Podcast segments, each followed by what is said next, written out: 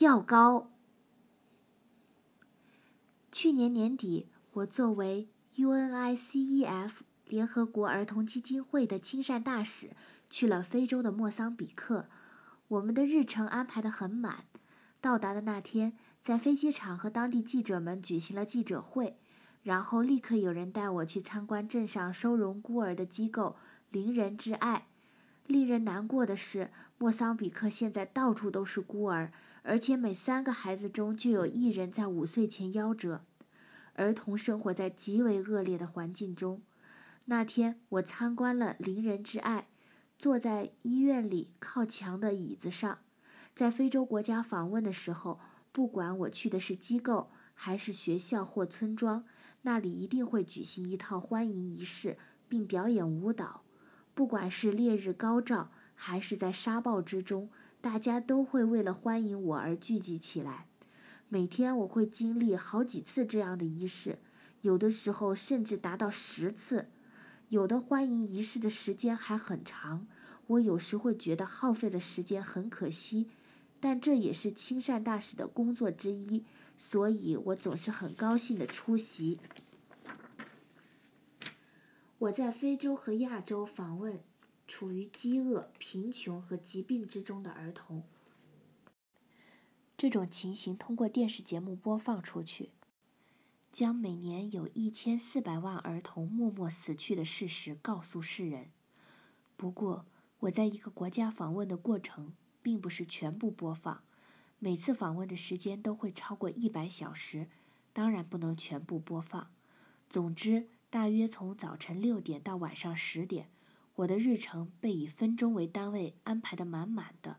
日程表当然是由联合国儿童基金会在当地的机构和在该国的负责人一起制定的，其中将保证我的生命安全作为首要条件。我们全部遵从日程的安排，这是惯例。我们按照日程表中的安排访问了邻人之爱。我在椅子上坐下之后，大家也都坐了下来。有和我一起来的日本电视台和报纸等媒体的人士，UNICEF 的成员，以及一直和我一起行动的莫桑比克开发部长和外交部副部长等。在我和大家发言过后，机构里的孩子们和附近的母亲们开始跳舞。果然不愧是富有节奏感的非洲人，我一直非常佩服。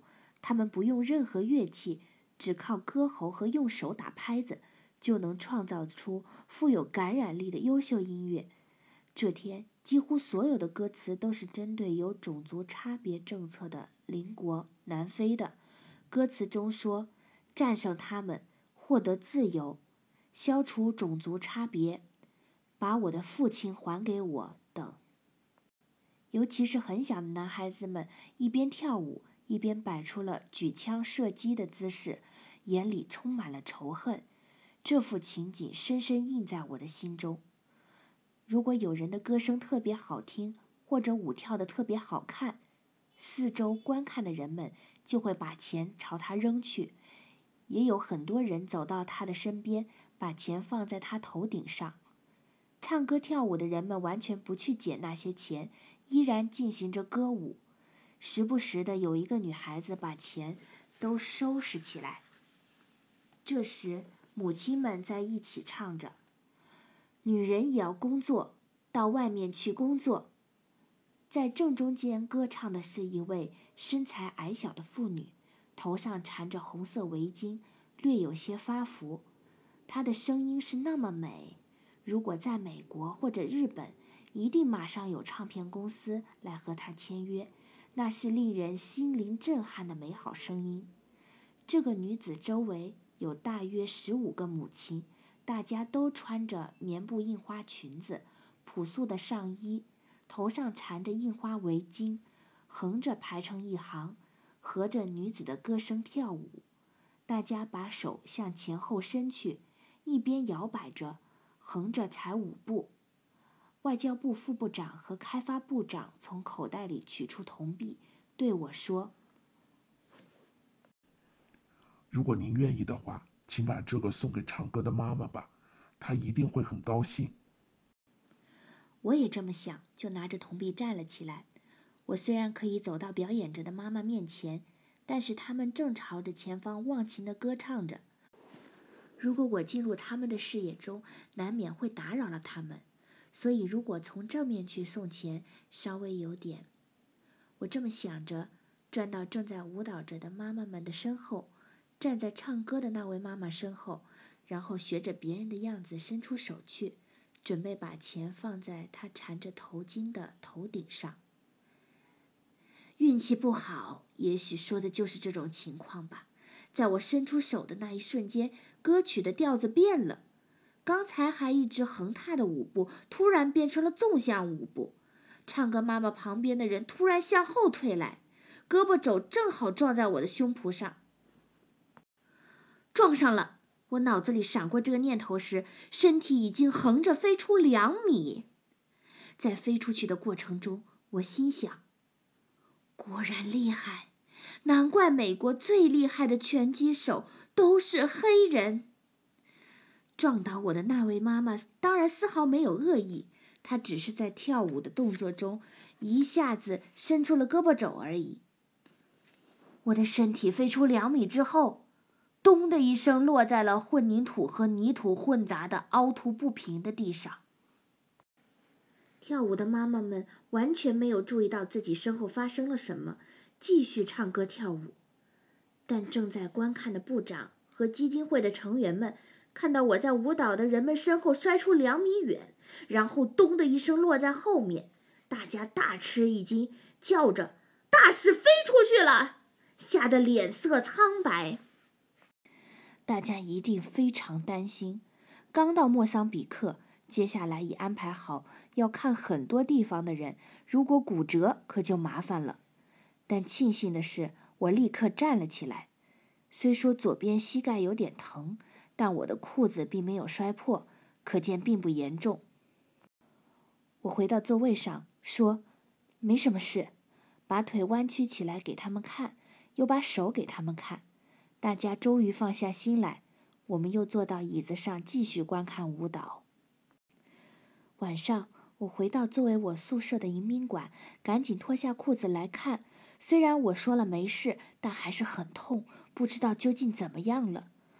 我的膝盖上有一块很大的擦伤，而且由于撞击时的冲力，虽然没有出血，但有一处很深的伤口，似乎肉被挖掉一块似的。不过我已经注射过破伤风的针，应该没什么大事。我从自己带来的药袋里拿出一个上面有红十字标记的小瓶子。把里面的白色软膏涂在伤口上，这下伤口不疼了。我放下心来。接下来的一个星期，我乘坐小型飞机和吉普车访问了莫桑比克的很多地方。莫桑比克总统对我说：“莫桑比克的悲剧在于，它和世界上唯一一个推行种族差别的国家——南非为邻。”的确。这个国家发生了很多悲惨的事。莫桑比克于十四年前独立，在过去的五百年间，它一直是葡萄牙的殖民地。独立的时候，识字的人仅占人口的百分之二，但是人们都非常勤劳，而且土地也很肥沃，不仅出产谷物，还有蔬菜和水果，尤其盛产柑橘。莫桑比克是临海国，鱼虾非常丰富。还有大港口可以进行贸易。独立之后的五六年间，国内的情形非常好。可是，如果黑人政权顺利治理国家的话，对于推行种族差别的南非是一种威胁。所以，南非向莫桑比克派遣了大量游击队进行破坏。游击队使用炸药炸毁了铁道、桥梁、公路、医院。和银行等一切设施，曾经在世界上屈指可数的水力发电大坝的输电塔，像多米诺骨牌似的，一连倒了六百多座。发电大坝再也无法运送电力，只剩下涡轮机在徒劳地转着。而且令人恐惧的是，所有地方都埋有地雷。莫桑比克人的家园被游击队烧毁，爸爸被游击队杀害。妈妈被强奸，能够劳动的孩子们被带走强制劳动，只剩下些幼小的儿童。为了躲避游击队的袭击，寻找安全的地方，人们抛弃了房屋和土地，穿着仅有的一身衣服到处流浪，所以孤儿多得数也数不清。大家在这里聚集起两万人，在那里聚集起两万五千人，建起了许多难民营。我在各地见到的惨状，在今天的日本是无法想象的。当然，我的前后左右都有身穿迷彩服的士兵保卫着。士兵们不仅拿着机关枪，甚至还带着反坦克火箭炮。就这样，我每天拿着那瓶药膏到处奔波，伤口渐渐好了起来，这让我很高兴。终于快到了回城的日子，我打算把我带的药、床单以及能够使用的东西，全部送给这次旅行中一直和我一起行动。告诉我孩子们悲惨遭遇的那位可敬的医生。于是我开始整理药品。仔细一看，我的药袋中有双氧水和纱布等许多东西。当我膝盖受伤时，这些都是可以马上使用的。另外，还有日本医生送给我的大量药品。我从日本出发以前就开始服用预防疟疾的药，回日本之后还需要再服一个月。还有抗生素、痢疾药、镇痛剂、消炎药以及很多种药膏，另外还有我注射的预防针，有预防黄热病、破伤风、霍乱、B 型肝炎和 A 型肝炎的。总之，我打算把自己没有使用的这一大堆药和已经用了一点的软膏都送给医生。这时，我突然看到了我每天涂的药膏瓶上的效用说明。令我吃惊的是，那上面写着“治疗脚气”。原来我每天往膝盖上涂的竟然是治脚气的药。我不知道为什么治脚气的药膏也会装在药袋之中，但我连看都不看就涂到伤口上，真是太粗心大意了。可是我的擦伤和那处很深的伤都已经长出了新肉，也没有化脓。所以治脚气的药没准也是有用的。以前有一次我感冒了，在 NHK 给我药的人说，这是糖衣片。人家的意思是说这是当时新出的药，很容易下咽。我却以为人家说的是要吃十粒以上。其实这种药只要吃三粒就够了，可我一次就吃了十一粒。虽然我当时稍微有点不舒服，但感冒确实好了。大概我的身体本来就不错吧。后来我吃一种药，要饭间服用。我不知道这是指两顿饭之间，而以为是在吃饭的过程中服用。于是我吃一口饭，再吃一粒药。我居然会做出这样滑稽的事来！现在我的膝盖上还留着一道直径大约两厘米的伤疤，好像是一个奇怪的影子。这一定是因为用脚气药无法完全治愈，才留下了这个标记。我觉得这样既对不起自己的伤口，也浪费了治脚气的药，所以时常会看看这个伤疤，心里颇有感触。